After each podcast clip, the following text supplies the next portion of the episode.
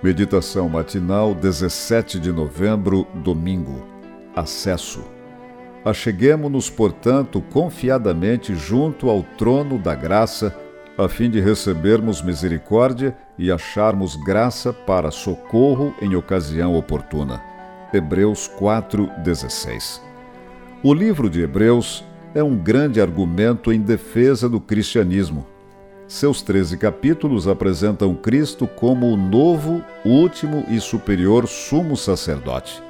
Sua leitura é fundamental para quem deseja ter uma visão mais clara da salvação e do ministério de Cristo no santuário celestial. Seu conteúdo é rico e muito bem elaborado.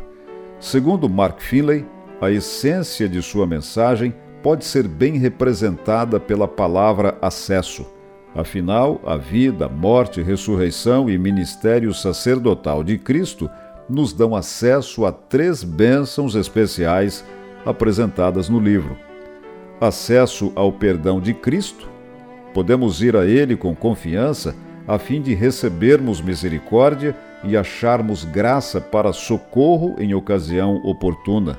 O Filho de Deus se tornou filho do homem e nos entende melhor do que nós mesmos.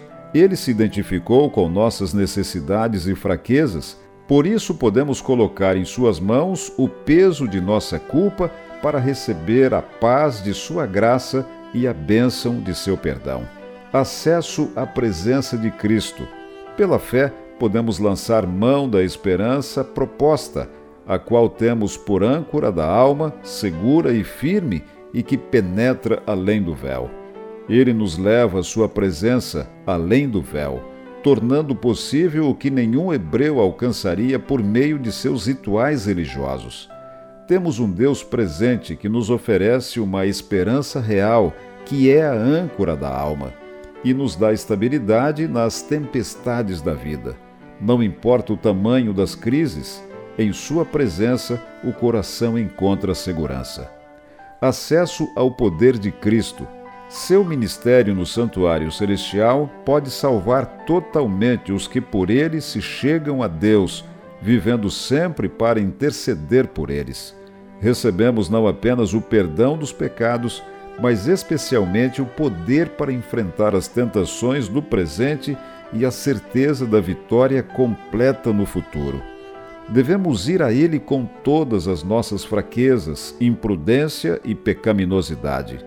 Ele se alegra ao nos envolver em seus braços de amor, curar nossas feridas e nos purificar de toda impureza. O Autor e Consumador da nossa fé está intercedendo permanentemente por você e oferecendo acesso aos recursos ilimitados do céu por que não recorrer a Ele na luta contra o pecado e o mal?